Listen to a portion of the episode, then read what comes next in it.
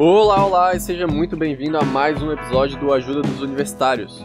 No episódio de hoje a gente vai falar um pouquinho sobre o curso de Física no IFC. Eu bati um papo com o Jader, e ele é um dos últimos sobreviventes do curso. É, pois é, sem sacanagem, ele falou que geralmente se forma ali uns três no máximo a cada turma. Então a gente conversou um pouquinho por que, que o curso de física tem tanta evasão, o que exatamente eles estudam e como é que é se física é só para gênios, como dizem, entre outras coisas, então confira a conversa de hoje que tá bem legal. Lembrando que a gente está nas redes sociais, facebook.com.br ajudauni e o Instagram, arroba ajudauni, segue lá pra gente poder interagir melhor. E sem mais delongas, eu sou Alexandre Lenfers e esse é o Ajuda dos Universitários.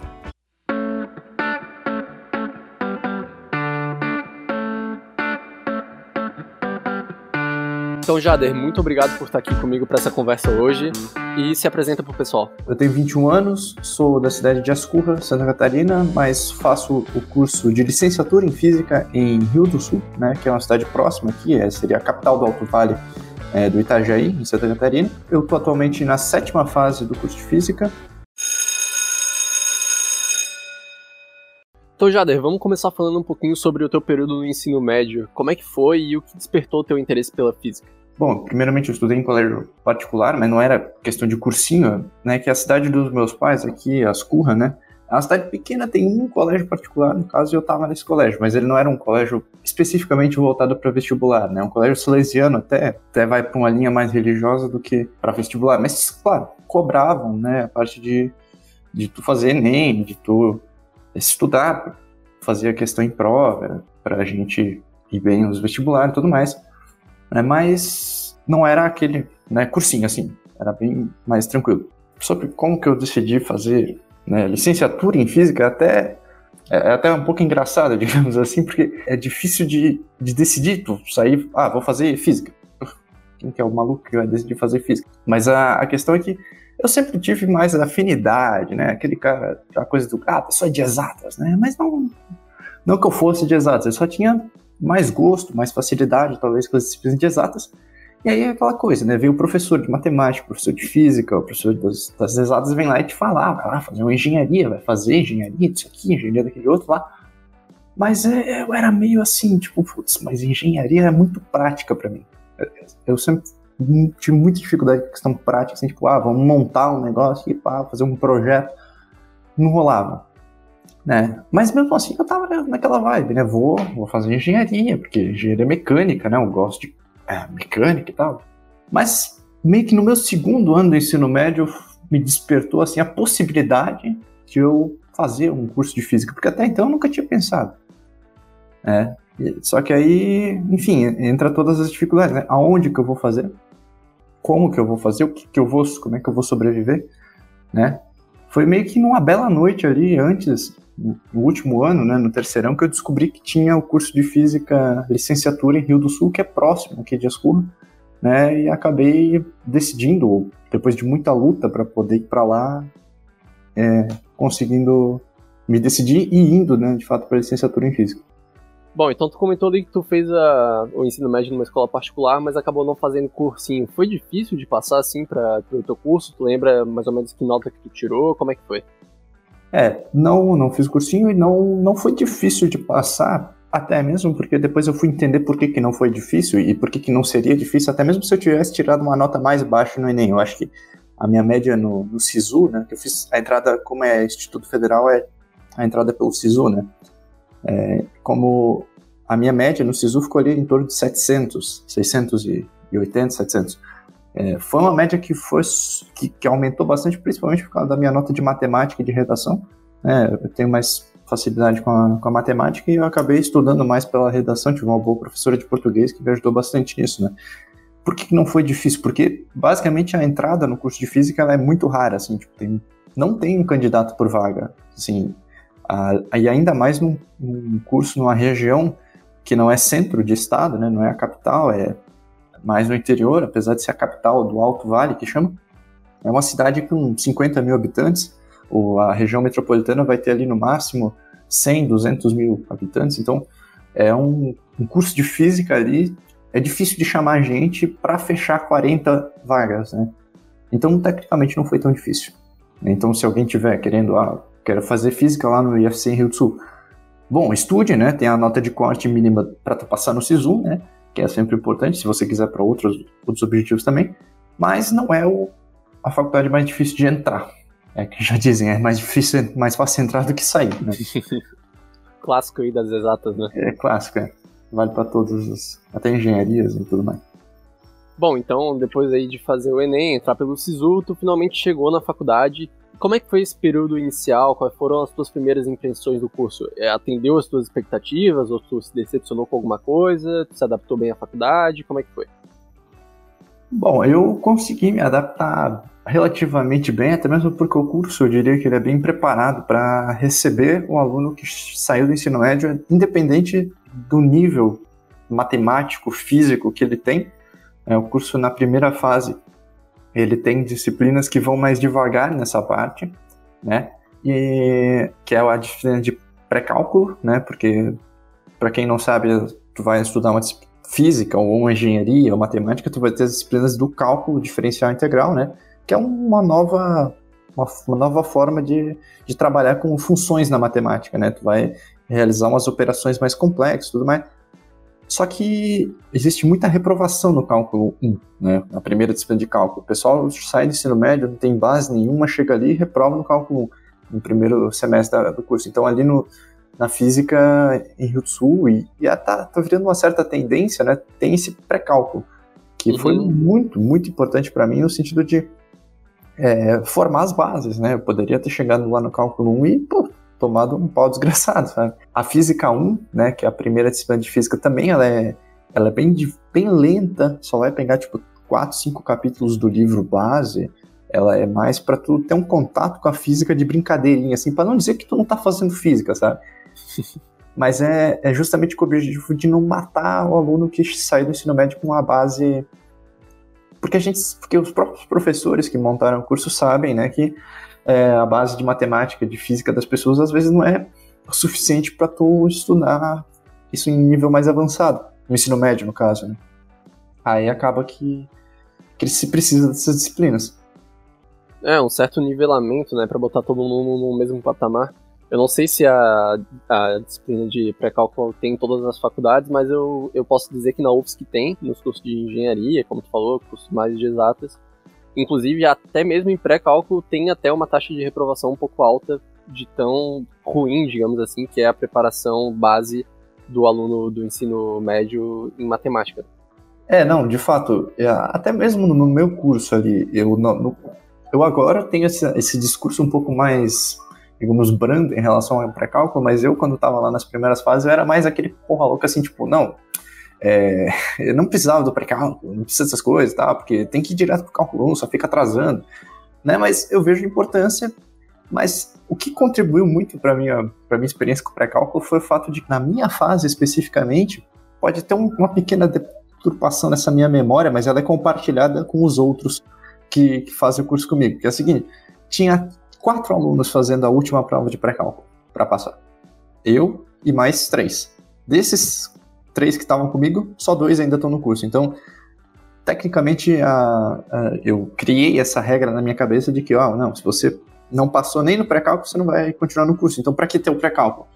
Mas eu vejo que nas fases, é meio que o meu caso talvez tenha sido uma exceção, né? É realmente importante a, existir essa disciplina. Se você não tem tanta base em, em matemática ou em física tá com medo, né? Ah, eu quero fazer física, mas não sei. Calma, provavelmente o, o curso vai ter isso. É, tá sendo, é uma tendência, né? Como tu falou, se, se tem em todos os cursos ou não. É uma tendência que se crie em todos os cursos. Se não tem, provavelmente um dia vai ter. Pré-cal. E tu comentou também que os teus pais são de uma outra cidade, né? Como é que foi a experiência de se mudar para perto da faculdade, se mudar para outra cidade, morar sozinho? Bom, é, essa foi uma experiência assim, realmente que eu gostei de ter feito, mas ela, é, obviamente, ela não é fácil, né? Primeiro, não foi fácil para convencer os meus pais de que eu deveria ir para lá, quando na verdade eu poderia continuar morando com eles, estudando numa universidade mais próxima, né? Mesmo que particular e tal. É, eles tinham muito, principalmente meu pai tinha muito é, receio de deixar eu ir, sabe? Ah, não, pô, não precisa e tal. E aí, olha que Rio do Sul é uma cidade próxima de, de Ascurra, né? Da cidade dos meus pais. Por isso que eu nem cogitava por exemplo, ir fazer licenciatura ou até mesmo bacharelado na UFSC em Florianópolis, porque seria impossível, literalmente. né? Mas eu consegui ir lá, depois de bater muito pé, né? E foi assim, o difícil, difícil não foi tanto o estar sozinho, porque de alguma forma consegui me adaptar bem. É aquela coisa, né? Tu tem que aprender uma série de coisas que tu não sabia, né? Tipo, que tu tem que fazer, tu tem que fazer almoço, né? Tu tem que lavar a louça depois do almoço. Tem... Pode ser que essas coisas, né? Tem, pode ser coisa de o cara que parece, porra, o cara não sabe que tem que fazer almoço. Mas quando tu tem 17 anos, né? Tu tem 17 anos, tu sai da tua casa e vai morar sozinho, você pensa, putz, eu não, nunca tinha parado pra pensar que eu tinha que me preocupar em fazer um almoço, por exemplo, né? Ainda bem que a cidade é próxima, então eu conseguia voltar todo no final de semana. Então, para mim, esse caso não foi tão difícil, né? Tipo, de ficar distante e tal, eu conseguia ter uma proximidade bastante. Mas teve bastante vantagem também no sentido de eu me sentir bem, né? Por estar tá mais livre, digamos assim, né? Tem as, tem as suas vantagens, tu vai se acostumando, né? Tipo, eu tô falando que tipo, foi difícil, mas só citei que o problema seria fazer o almoço. É. Mas é, é aquela coisa, agora parece, parece que foi fácil porque eu não lembro dos problemas que eu passei. Eu não, não tenho nenhuma memória de problema, ah não, se passei por isso. Mas eu garanto que não é a coisa mais simples do mundo. É, te tira um pouco da tua zona de conforto, né? Tu acaba tendo que fazer coisas que tu não fez antes, passando por situações que tu não passou antes. E, mas é uma experiência muito rica, assim, eu, eu recomendo para quem tiver a possibilidade. E, inclusive, é, a partir desse mês a gente vai começar a ter um episódio extra aqui no podcast. E o primeiro episódio vai ser sobre justamente a experiência de morar sozinho ou de morar com os amigos, que é o meu caso, que eu divido uma casa com mais três amigos. Então eu vou chamar um pessoal pra gente compartilhar as experiências e trocar uma ideia sobre isso. Então, no último domingo desse mês vai ter vai ser lançado esse episódio, fiquem ligados aqui no podcast para ouvir.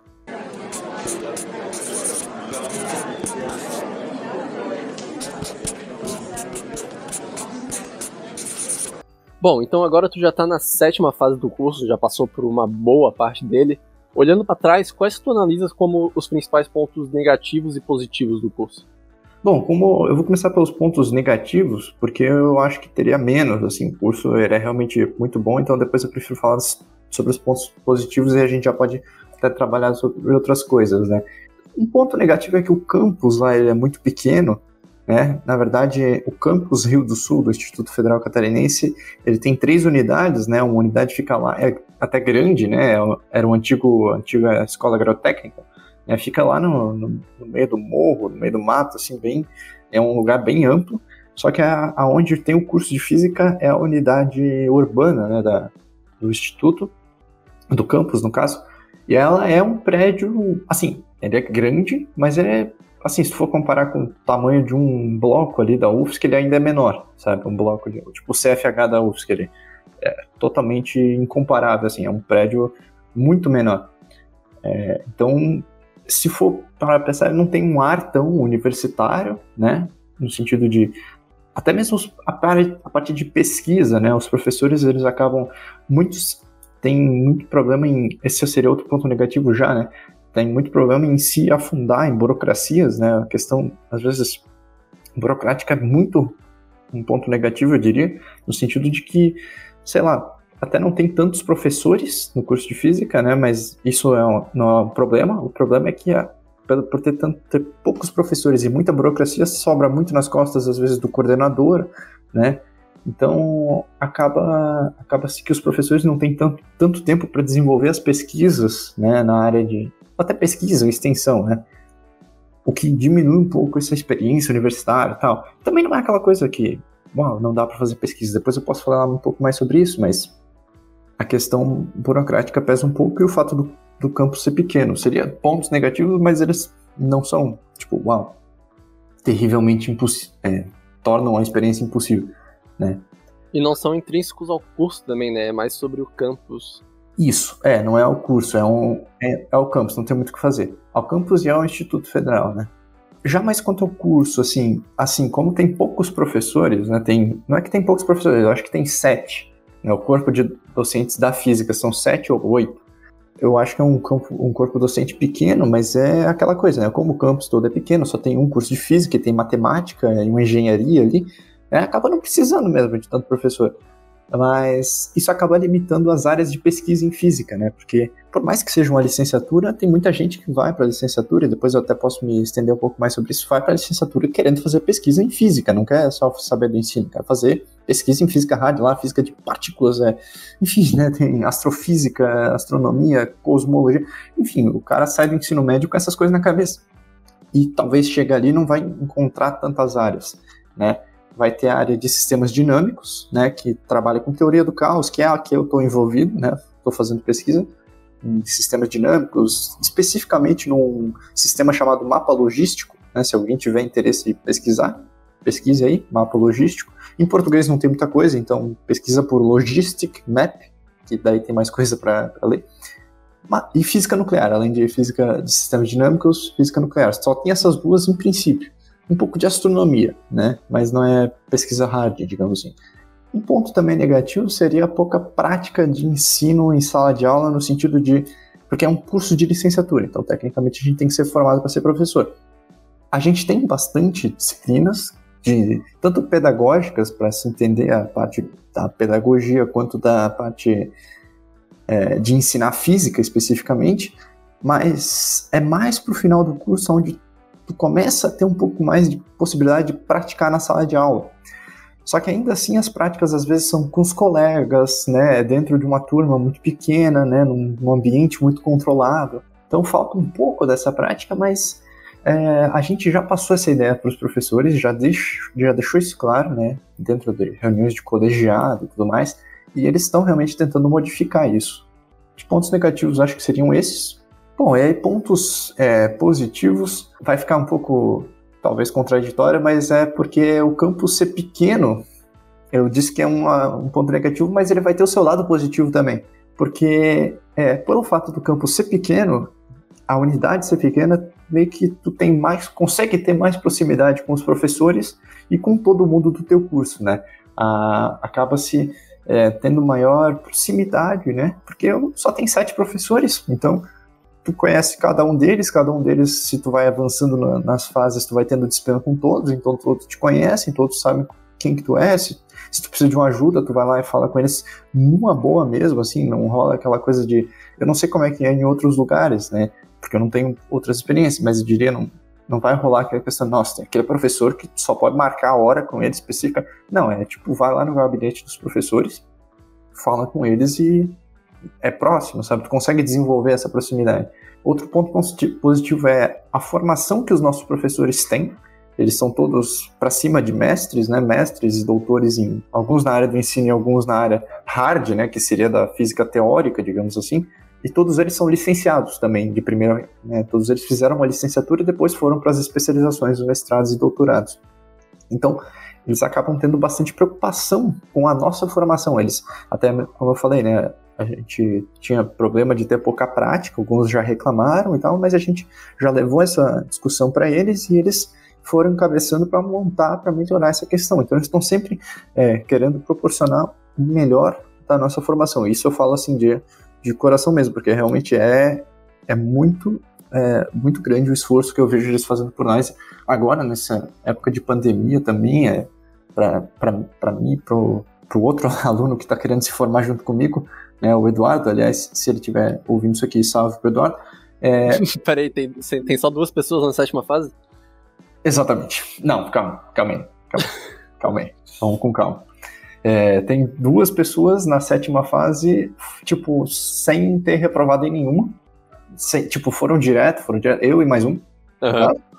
Tem um outro cara, que é o outro Eduardo, tem dois Eduardo, então tem 50% da, da sétima fase é composta por Eduardo, né? Então tem um Eduardo que está acompanhando comigo e o outro Eduardo que ficou tipo um ou duas disciplinas para trás, mas daí por conta de é, ajuste de horário ele acabou ficando mais para trás. Mas ele vai se formar ali ano que vem, junto, capaz de se formar junto com a gente, porque a gente vai atrasar também. Mas e, e tem mais um cara, que é o Christian, né? Eu posso até nomear os caras porque é tão pouca gente que é fácil. E o Christian é formado em matemática, já tem mestrado em matemática e está fazendo a física, então ele está indo no outro ritmo, né? Uhum. Fora esses quatro aqui, eu e mais três, não tem ninguém. Tipo, ninguém mesmo que entrou comigo tá ainda no curso além desses quatro.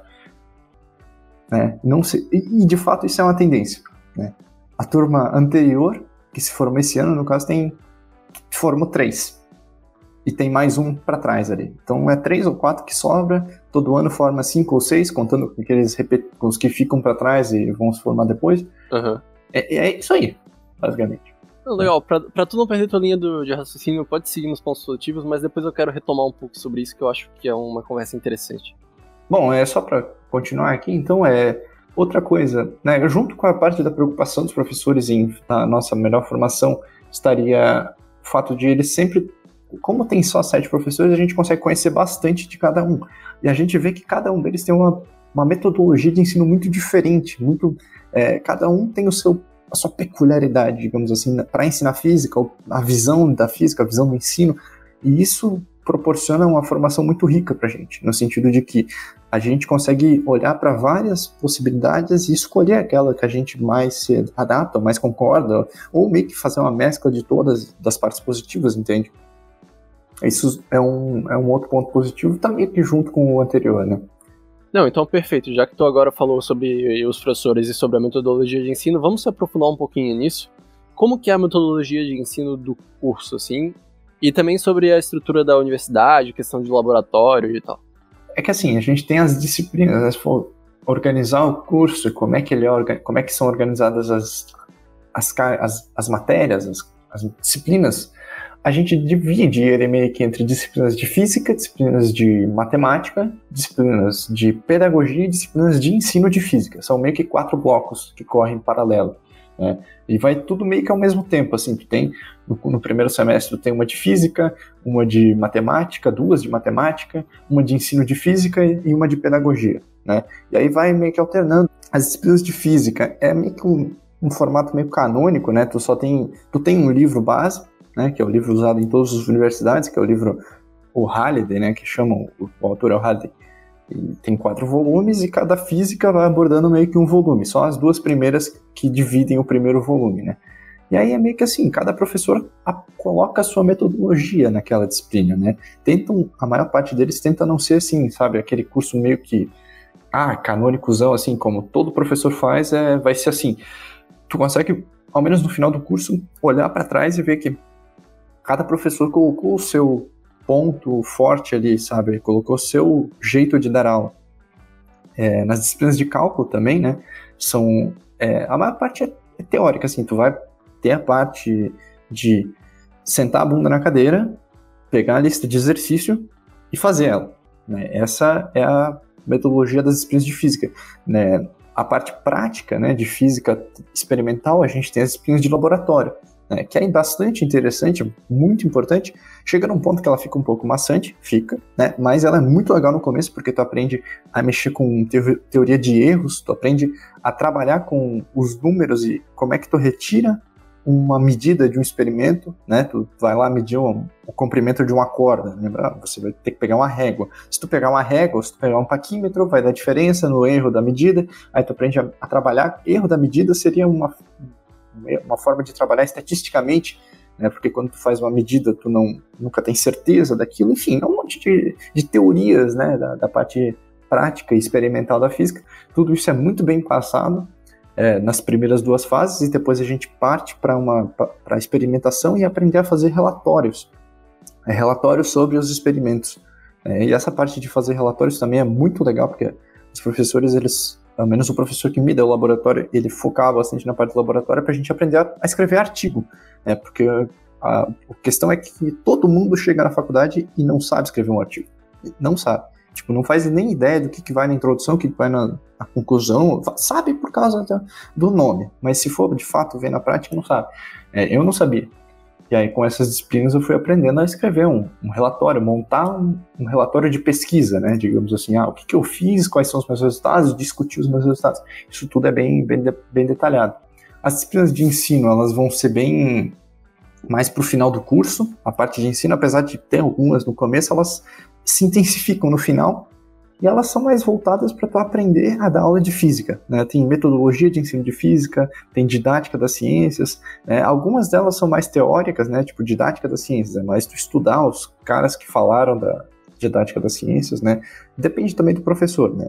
Mas algumas, como tipo metodologia de ensino de física, a gente tem uma disciplina de instrumentação, que é para a gente é, pegar instrumentação e instrumentalização, é saber montar experimentos, saber como criar um material didático, a gente tem que criar um material didático nessa disciplina e depois aplicar ele, tem duas, né? Na primeira tu monta, na segunda, segunda disciplina tu, instrumentação 2 tu é, aplica. Aliás, eu apliquei o meu virtualmente, o meu com o, o Eduardo virtualmente semana passada, então me livrei dessa disciplina da sétima fase. Enfim, a parte do ensino ela é bem, eles tentam, né, como eu disse, cada vez mais estão tentando trazer essa prática de ensino na sala de aula, com contato no ensino médio, enfim. E tem as disciplinas de pedagogia, né? As disciplinas pedagógicas que a gente chama, que elas vêm mais no começo do curso para formar a base sobre como é que as pessoas aprendem, como é que o aluno aprende, né? Eu tenho umas certas críticas do fato de que a gente, em geral, não aprende muito como adolescente trabalha e funciona, mas a parte da pedagogia infantil, não sei exatamente porquê, mas é, é um problema de carga horária, né? Não teria como tu trabalhar a pedagogia infantil e depois a adolescente, e, enfim, coisas que acontecem, mas também não são disciplinas totalmente inúteis, assim, muita gente no curso, talvez vocês vão começar o curso e vão dizer, não, pedagogia, pedagogia que se foda, né, que diz o Clóvis de Barros Filho. É, não, no fundo, no fundo, no fundo não. Ela é importante para tu entender como é que funciona, principalmente a psicologia, né, a psicologia da educação. Bom, e depois de três anos e meio aí de curso, qual foi a matéria que tu mais gostou e a matéria que tu menos gostou e por quê? Bom, essa é uma boa pergunta. A, a matéria é uma boa pergunta porque eu gosto de pensar nisso, né? A, a matéria que eu. O que, que eu começo? Posso dizer primeiro, a matéria que eu não gostei, né? Eu vou começar pela que eu não gostei. Eu não vou, de novo, ser aquele cara chato que vai dizer, não, foi a disciplina pedagógica da segunda fase. Não, sabe? porque meio que eu já não tô, eu já estou propenso a não gostar de disciplinas pedagógicas, porque eu não sou um cara que está fazendo curso por causa da pedagogia, né? Então, que eu já entro na disciplina com aquela cara de tipo, porra, dá uma ajuda aí, professor, não deixa a gente dormir aqui, sei lá. É, mas a. Então, não vou falar que a disciplina que eu menos gostei foi a pedagógica. Eu vou tirar das, do ramo de física e matemática ali, uma que eu menos gostei, que eu diria. E não é que eu menos, assim, que eu odiei, uau, foi uma bosta. Foi só de todas a, a que eu menos achei que foi legal. Foi geometria analítica na primeira fase. Essa disciplina ela é uma disciplina extremamente importante para a física. Ela trabalha com vetores, ela trabalha com é, operações com vetores, né? Tu vai trabalhar com soma de vetores, multiplicação de vetores, e depois isso vai ser extremamente importante lá na frente, lá na, quando tu junta isso com o cálculo, né? Só que ela é um pouco engessada e até o professor não ajudou muito, né? Então foi realmente das disciplinas de física e matemática que eu menos gostei de geometria analítica. Mas não que ela seja ruim, se você chegar na primeira fase e você tiver geometria analítica, é legal pra caramba. Não precisa se importar com isso. É, foi só a minha experiência no caso. Uh, a matéria favorita, é, eu sou obrigado a dizer que é, Mecânica quântica, né? Bom, a mecânica quântica foi uma disciplina optativa que eu acabei conseguindo fazer meio que de lambuja, assim, porque não era a minha optativa, né? Depois eu posso falar um pouco mais sobre as optativas, mas a fase, é, a fase que estava para se formar escolheu a optativa de mecânica quântica. Aí eu pensei, putz, dá para fazer, né? Pô, e aí os professores disseram, não, se tu quiser fazer, dá para abrir o quebrar de requisito, essas coisas tudo. E aí era de tarde, então eu peguei, ah, vou fazer. Não, de manhã, né? Sexta de manhã.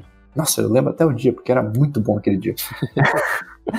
mas enfim, né? É aquela coisa, parece um pouco clichê dizer, ah, mecânica quântica, porque. Não, mas pô, explique aí pro, pros leigos, que nem eu, o que, que é mecânica quântica e assim, traduz numa linguagem mais acessível aí. É, então, mecânica quântica, por que que parece um pouco clichê dizer que a mecânica quântica foi a mais legal? Porque todo mundo que tem um pouco mais de tara, tara pela física, né, já ouviu falar em física quântica, mecânica quântica, e é sempre aqueles livros do Stephen Hawking falando sobre ah, nossa, você não vê, a realidade não é o que você vê, a mecânica quântica diz que é, tal coisa. Isso aí é tudo divulgação, né, para chamar a pessoa para o curso, para chamar a pessoa para a área a mecânica quântica, de fato, ela é muito melhor do que isso. Para mim, pelo menos, ela é muito. Ela é assim, é meio que tu vai aprender uma matemática nova. Tu vai aprender a trabalhar de novo com a matemática do zero. Tu, é um. Tu, é como se tu chegasse lá no primeiro aninho da escola e te mandassem somar de novo. Porque, bom, ela vai trabalhar também com vetores, vai trabalhar com essa notação, de, com essa ideia, ideias que já existiam na física, só que ela vai usar uma forma de escrever diferente. Então, é, em vez de ela usar só uma letra para representar, por exemplo, um vetor, uma letra com uma seta em cima, né? Não sei se tu lembra disso do teu ensino médio, mas uhum. o vetor é uma letra com uma seta em cima para representar. Ela vai usar uma notação de Brás e Ketz, né? Que são entes matemáticos que representam um vetor. É, é uma nova notação, é uma nova forma de escrever. Só que ela facilita muito o teu processo, né? Só que tu tem um preço a pagar isso, né? Tu tem que pagar um preço de aprender a usar essa nova notação. Só que é muito legal aprender a, a ao menos eu achei, né? Muito legal.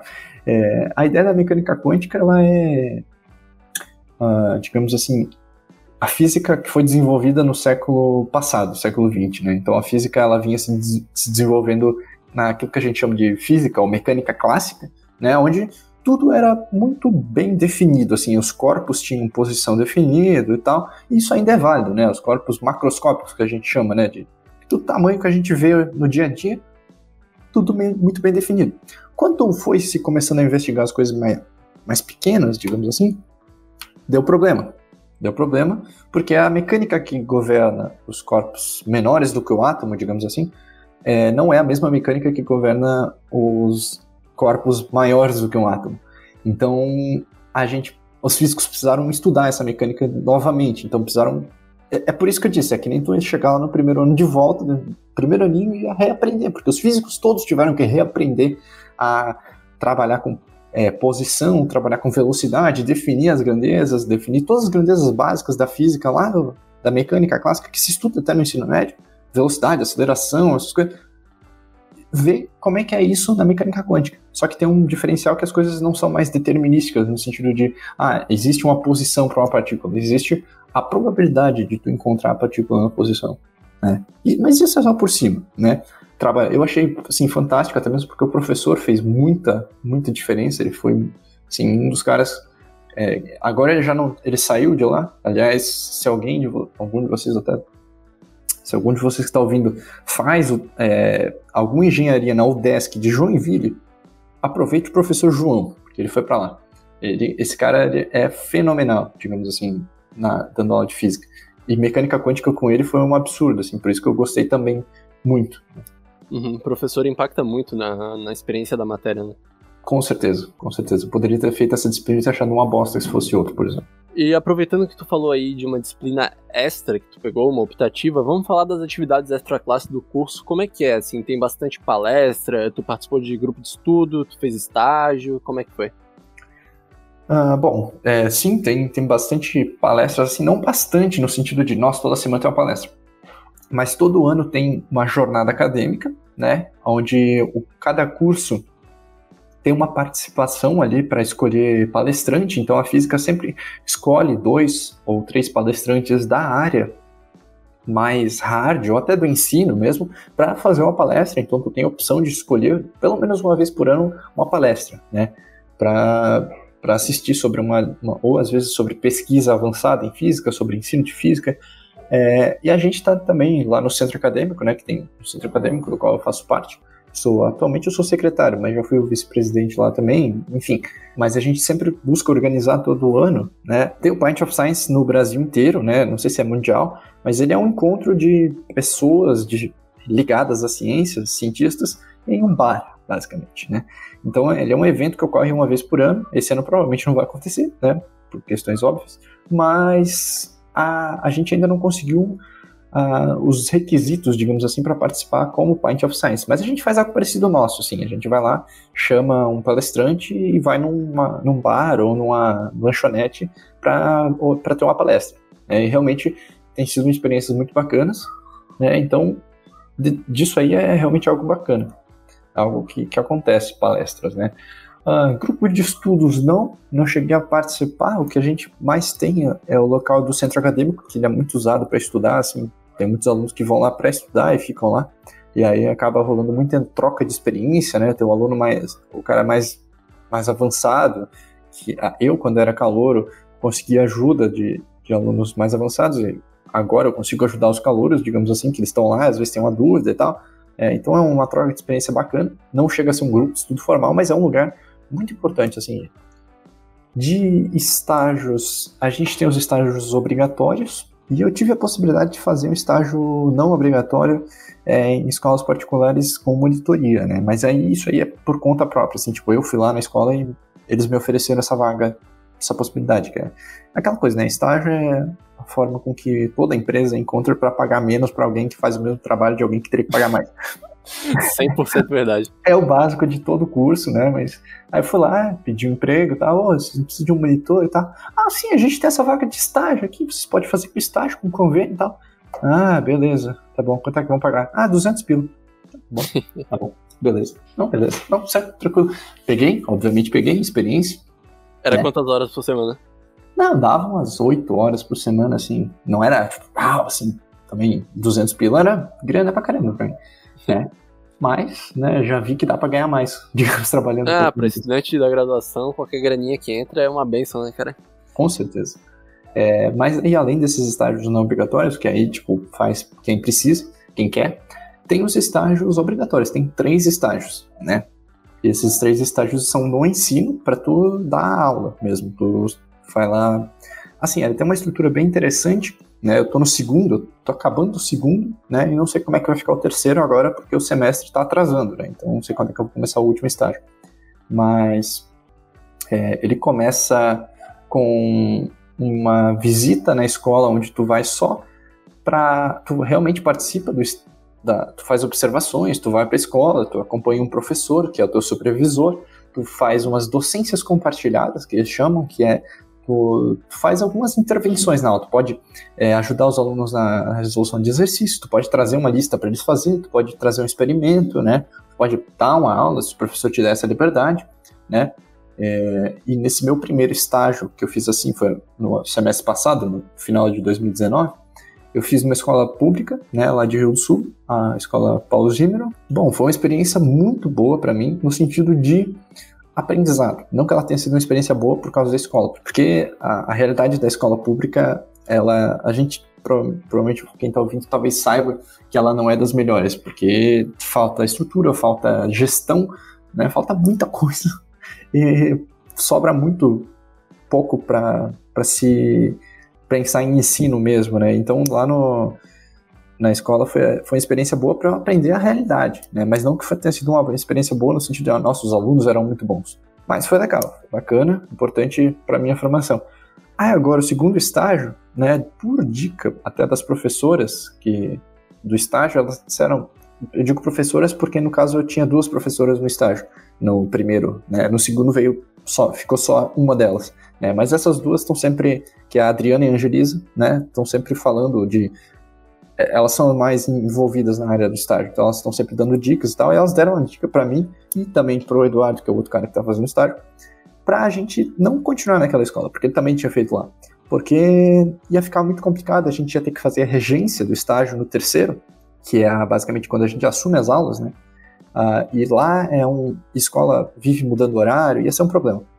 Então elas deram a, a dica pra gente fazer ali no IFC né? E foi o que a gente fez. É, eu peguei um professor do IFC no, que estava dando aula no segundo ano do técnico em informática ali, que é informático técnico, e o Eduardo pegou o primeiro e o terceiro. Aí começamos a acompanhar esse ano. Só que eu acompanhei tipo três aulas. Então não deu para não deu fazer muita coisa ali.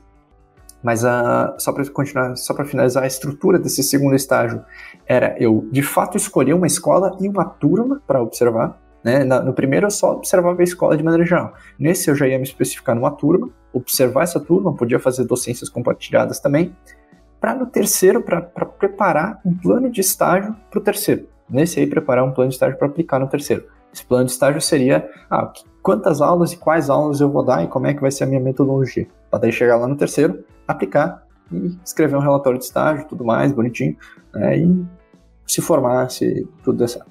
Bom, então, antes da gente passar para o nosso último bloco, eu queria falar um pouquinho sobre essa questão que tu abordou mais cedo da alta desistência que tem no curso, né?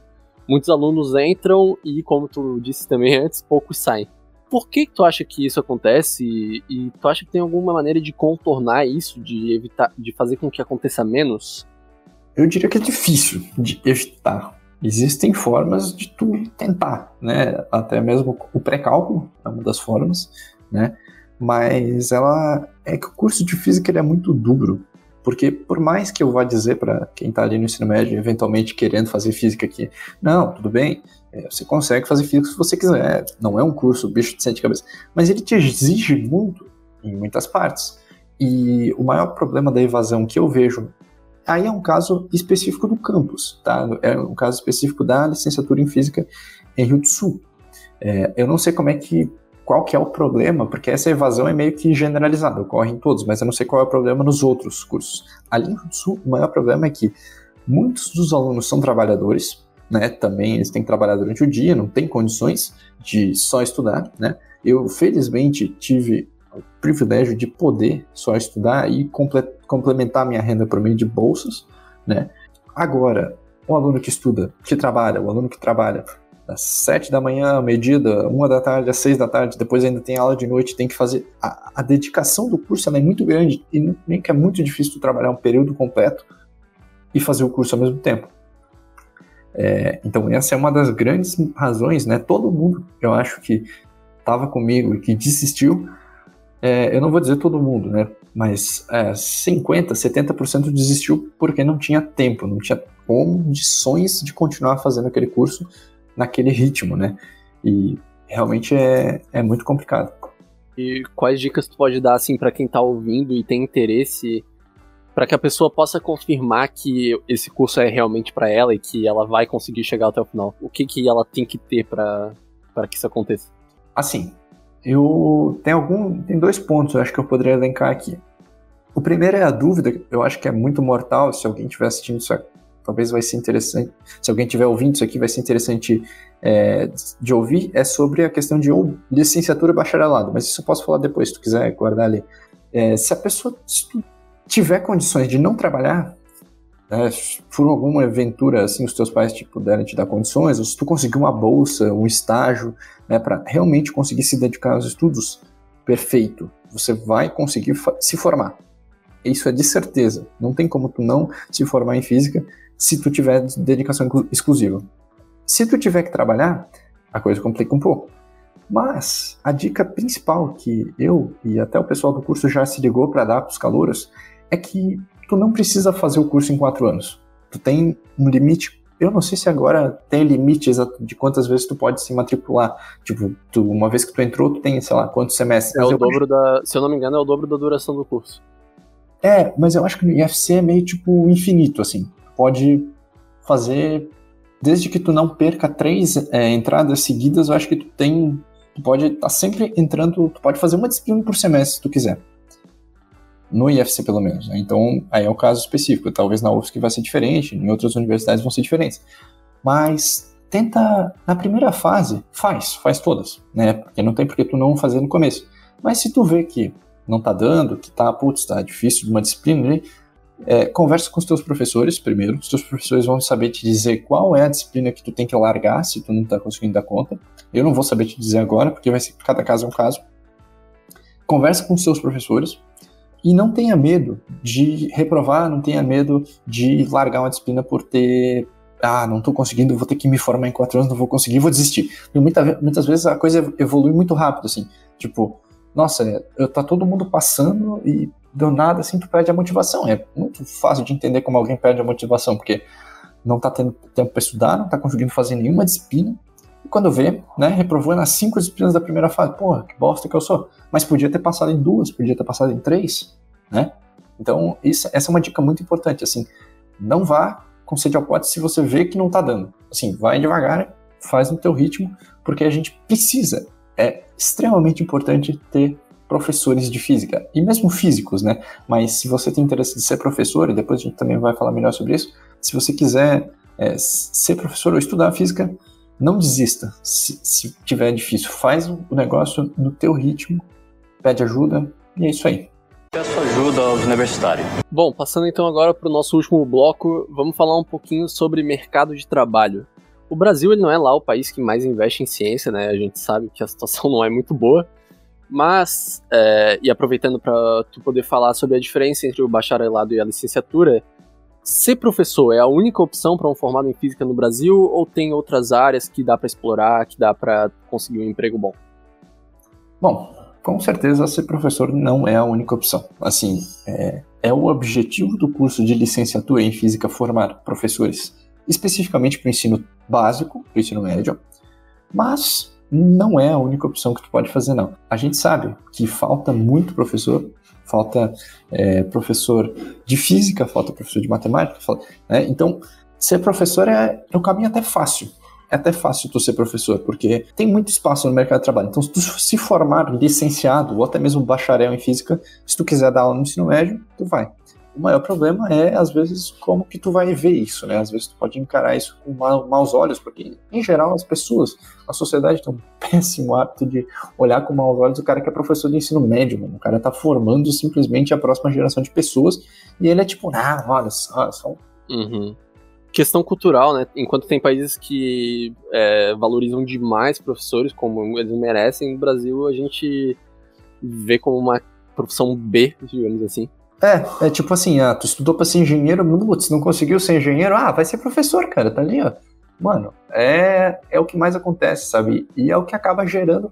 É, é todo um ciclo, né? O que eu diria. Existe um ciclo de. Não existe formação de professores, portanto, é, os professores de ensino médio não conseguem dar conta de tudo aquilo, né? Então vem professor da engenharia, vem professor da matemática, da aula de física, então o ensino de física fica deficitário. Aí o aluno chega na graduação de física, porque ele, pô, gostei da física ensino médio. Aí ele não teve uma física boa básica, ele tem que trabalhar e tal, ele desiste do curso. Aí forma pouco professor e vira um ciclo infinito, né?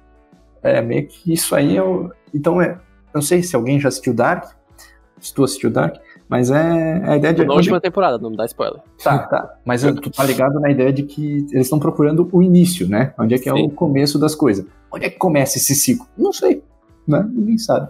Né? Não vou falar mais nada porque já que tu tá na última temporada, deixa quieto. é, quanto à questão de licenciatura ou bacharelado, eu tive um, a, a minha decisão, porque assim, eu sempre pensei, putz, mas será que fazer licenciatura vai ser bom? Porque eu de fato queria trabalhar com física teórica, com física, fazer doutorado, fazer tudo. Eu realmente tenho essa, essa vontade, né, de estudar a parte mais hard da física, mais difícil, por gosto, né? Mas eu tinha aquela dúvida assim, pô, será que se eu fizer a licenciatura eu não vou estar muito atrás? Será que eu não vou conseguir pegar depois, acompanhar o ritmo de um, de um cara no mestrado? Eu nem pensava isso, na verdade, eu não sabia nem da existência de direito de mestrado, mas eu pensava, putz, mas será que vai ser um problema?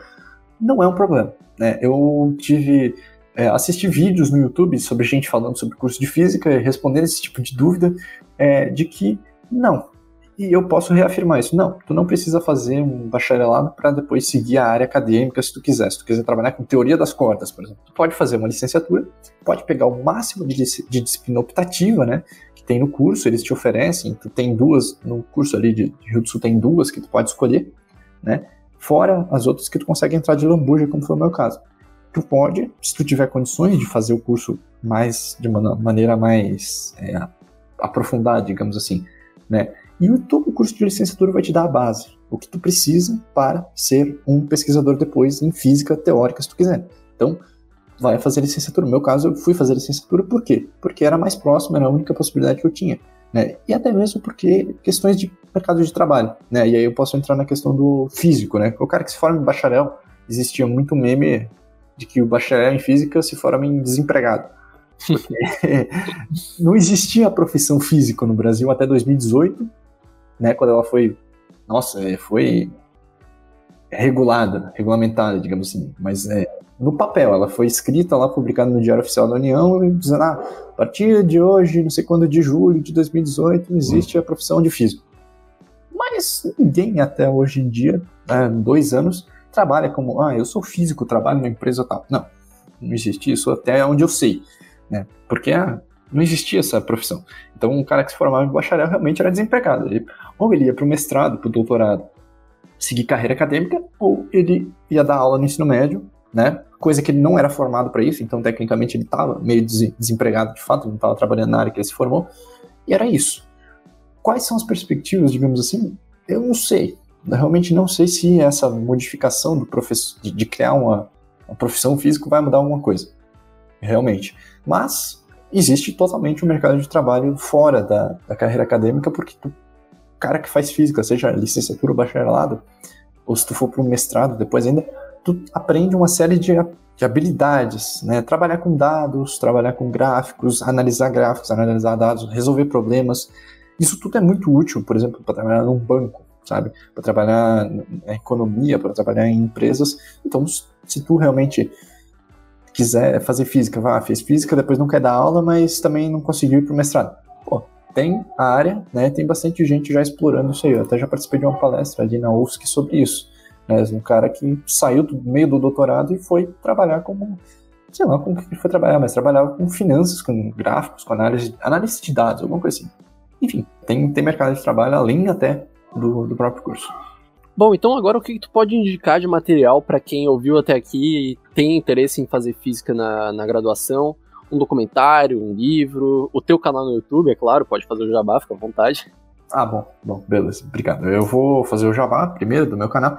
Se alguém. Não, não, vou começar mais essa série assim. O meu a, a, minha indicação assim de livros, vamos ver, livros de física, tem os livros iniciais ali que eu posso te passar, mas isso aí vai ser meio que talvez para tu deixar numa descrição aí, né, uhum. pessoal que tiver interesse, porque até mesmo porque o nome do autor é meio impronunciável às vezes e ninguém vai conseguir pegar mesmo.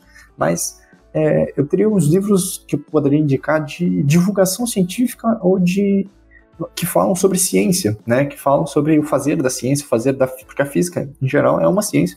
Então é, aprender sobre isso é muito importante. Dois livros eu acho que eu li, um antes de entrar e outro depois, durante a graduação, que são dois livros do Carl Sagan. Né? Vocês conhecem o famoso Carl Sagan, que é um divulgador científico? Fez o Cosmos, o original e tal. Ele tem dois livros, O Mundo Assombrado pelos Demônios, é o primeiro, e Contato. Né? O Mundo Assombrado pelos Demônios é uma bíblia. Né? Então, se você quer fazer física, se você quer fazer qualquer área relacionada a uma ciência, leia O Mundo Assombrado pelos Demônios. Ele é ah, uma coisa fantástica, assim, que te ensina, de fato, o que, é ciência e por que, que algumas coisas não são ciência no mundo. É, tem gente aí trabalhando com cura quântica, com astrologia, e não é ciência. Por que, que não é ciência? Está nesse livro. Contato é uma viagem muito legal. O livro Contato ele é, enfim, a sinopse básica seria ser humano, os seres humanos passaram a se comunicar com, com seres extraterrestres ou receber mensagens de uma civilização extraterrestre. Mas é, ele coloca isso a um nível tipo, como é que isso seria na prática? Não é tipo, ah, vem um extraterrestre que falou com nós. Não, questão de linguagem, questão de é, troca de sinais elétricos. De Meio filme A Chegada, assim? A Chegada, isso. A Chegada também é um ótimo livro para recomendar, mas é bem parecido. Só que esse contato ele é mais no sentido de distância mesmo. É, um, é por contato, é uma, uma conversa com extraterrestres que estão mandando mensagem de uma estrela a quatro anos-luz. E, tipo, não veio ninguém pra Terra, entende? Uhum. Mas é um, um, Assim, são livros de. que eles trabalham com temáticas da física, temáticas científicas. É, só antes de tu continuar, o Mundo Assombrado pelos Demônios acabou de ganhar o prêmio aqui de duas indicações em dois episódios seguidos. O último episódio que a gente gravou aqui no podcast sobre ciências sociais o Thiago também indicou O Mundo Assombrado pelos Demônios e agora tu indicou também. Então, é, por enquanto é o único livro que apareceu aqui duas vezes. Eu vou dar um pouco mais de valor para ele e eu acabei sentindo mais vontade de ler agora. Não, com certeza. Você tem que ler e você que está ouvindo deve ler. Com certeza. Nossa, é, é realmente fantástico. Uh, outro livro que eu pensaria assim, que eu também li no ensino médio, por indicação de um professor, é O Andar do Bêbado, que é do Leonard Lodinov. Ele já foi citado várias vezes no Nerdologia do Átila. É um livro fantástico sobre probabilidade, aleatoriedade, como que o acaso influencia no nosso dia a dia. Nossa, é fantástico para a gente perceber algumas coisas. É, e tem noções matemáticas mesmo, né? Que vão te ajudar bastante. Uh, um livro também que eu li no ensino médio, que foi esse um dos que eu pensei, putz, depois de ler esse livro eu vou, vou fazer física, assim. Foi... Ele é um livro mais específico, é mais difícil de achar ele, talvez, mas é Einstein e a relatividade em 90 minutos. É basicamente uma biografia do Einstein e como é que ele descobriu a relatividade. Fantástico, assim. Qualquer outro livro sobre Einstein vai ser fantástico para te inspirar, digamos assim, né? Porque ele vai te mostrar o que, o Einstein fez, como é que ele foi. Eu pensei, nossa, realmente é possível ser um físico. Né? Não que eu, hoje em dia tenha a mesma visão que antes, tipo, nossa, você é um físico tipo Einstein. É evidente que não. Até tô lançando, aproveitar agora para engatar com o meu canal, vou lançar um vídeo amanhã sobre essa questão do, do Einstein e do da ciência, do gênio da ciência e tal, como é que é a visão das pessoas sobre o Einstein, mas como base, ele é muito importante. E qual que é o nome do teu canal? Como é que o pessoal acha aí? Ah, tá, claro. Foi um péssimo jabá. O nome do canal é Cientificamente. Né? Vocês podem encontrar ali no YouTube, youtube.com.br cientificamente. Tem um grupo lá no Facebook que vocês podem encontrar se vocês acessarem o canal, vai ter já o link para vocês acessarem o grupo, né? E também, né, tô sempre divulgando os vídeos por lá. É, esse canal ali, no caso, eu falo de, de ciência, de física, mais especificamente, alguns aspectos da matemática e tal, tentando explicar coisas do cotidiano, às vezes uma dúvida meio banal, assim, tem vídeo lá, o que, que é o fogo, o que, que é a, o, por que, que a água evapora a temperatura ambiente, um negócio assim, O que sabe? é a luz, que eu vi lá também? Isso, é, foi o último, o, dos últimos que eu lancei, o que, que é a luz, é, para explicar as coisas na visão da física de, de fenômenos do, do cotidiano. Né? Mas tem com certeza outros livros, outros canais extremamente importantes aí de divulgação científica que se vocês não conhecem, é, o, Ciência Todo Dia do Pedro Louso, acho que é até meio só vou citar para dizer que estou citando, porque todo mundo deve conhecer, se não conhece, conheça porque ele é o cara mais assim famoso assim que está mais em voga hoje em dia, né? O Primata Falante é outro canal do Davi Simões, que foi um canal que me influenciou bastante a fazer física. É, foi ele, principalmente, o cara que fez um vídeo falando sobre licenciatura, bacharelado. Então, ele tem um vídeo lá no canal sobre isso. Então, se você tiver interesse, procura lá, Primata Falante, Física, Licenciatura, Bacharelado, você vai encontrar alguma coisa. É, o canal do Física e Afins também, de uma, uma física teórica em física de partículas, a Bibi Bailas, é, ela está fazendo um, um, trabalho muito bom. E outros canais eu diria que vão além, tem canais em, em inglês ali, o Number File, que é muito, muito bacana, mais de matemática.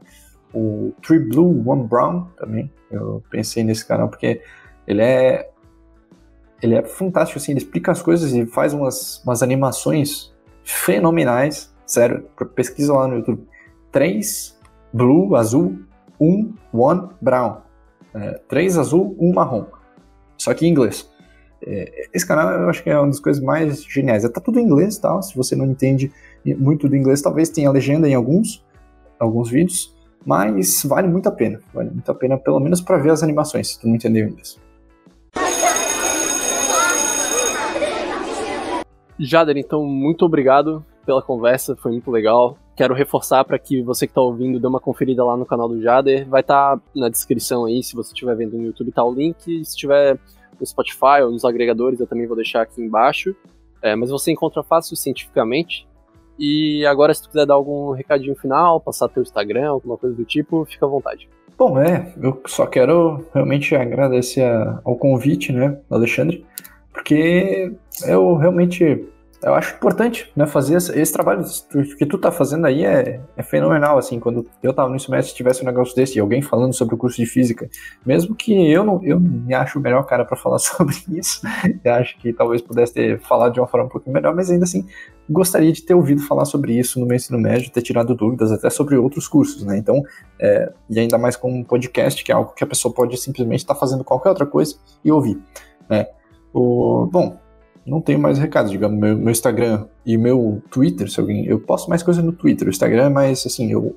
Ah, volta e meia, tô postando alguma coisa lá, bem, bem raramente. Mas o meu Instagram e o meu Twitter é jaderpoli, P-O-2-Ls, I, né, é meu sobrenome. E só me segue lá se quiser me acompanhar. Eu tô sempre divulgando os vídeos quando saem por lá também.